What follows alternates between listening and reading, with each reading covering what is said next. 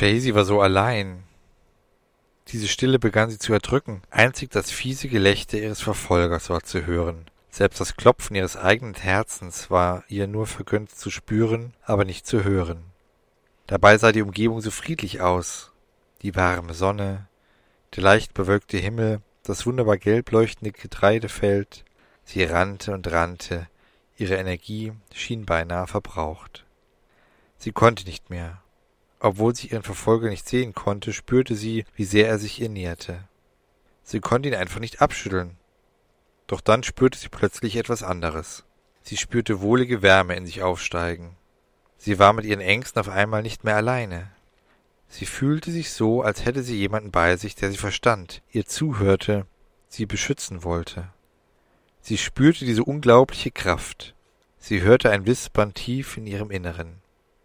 Gib nicht auf, lauf weiter, ich bin bei dir, du schaffst das, ich bin für dich da. Sie rannte weiter.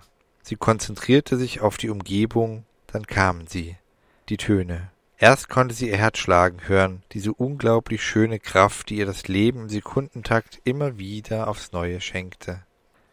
Dann folgte der Rest. Das Rascheln des Strohs, das Aufstampfen ihrer Füße, ihr Atem, das Vogelzwitschern, das Knicken der Strohhalme. Das fiese Kichern des Verfolgers kam gegen die Geräuschkulisse des Lebens nicht an. Mit dieser puren Kraft stieg der Mut. Eine Stimme, die sie nie zuvor gehört hatte, der sie aber dann noch vertraute, rief zu ihr Lauf, Chasey, lauf. Das Leben wartet auf dich. Dann sah sie genau im Schein der Sonne eine offene Tür. Sie rannte auf diese Tür mit ihrer ganzen Kraft zu. Gleißendes Licht umgab sie, so dass sie ihre Augen schließen musste. Sie spürte, ihr Verfolger war abgehängt. Ihre Angst verflog. Sie begann zu entspannen, durchzuatmen. Ihr Verfolger war weg. Maschinen um sie herum piepten aufgeregt. Sie öffnete die Augen, befand sich liegend in einem Krankenhauszimmer. Freudig erregt stürmte die Nachtschwester zusammen mit ihren Eltern das Zimmer. Sie strahlten sich an. Ihre Eltern und sie wirkten so glücklich. Sie stürzten auf ihr Bett zu und umarmten sich. Tränen der Freude kullerten ihnen über die Wange. In ihren Augenwinkeln sah sie ihren Retter. Auf dem einen spaltbreit geöffneten Fenster sah sie Bollock, der ebenso ergriffen vor Glück dem Kopf anerkennend zunickte.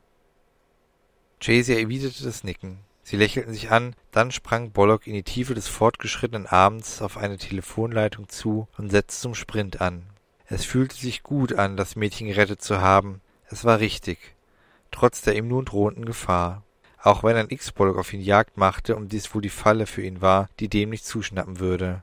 Er war schon mehrere Kilometer in seinem Supertempo in der Größe einer Maus auf dem Kabel gerannt, als er schließlich in den Hinterhalt geriet.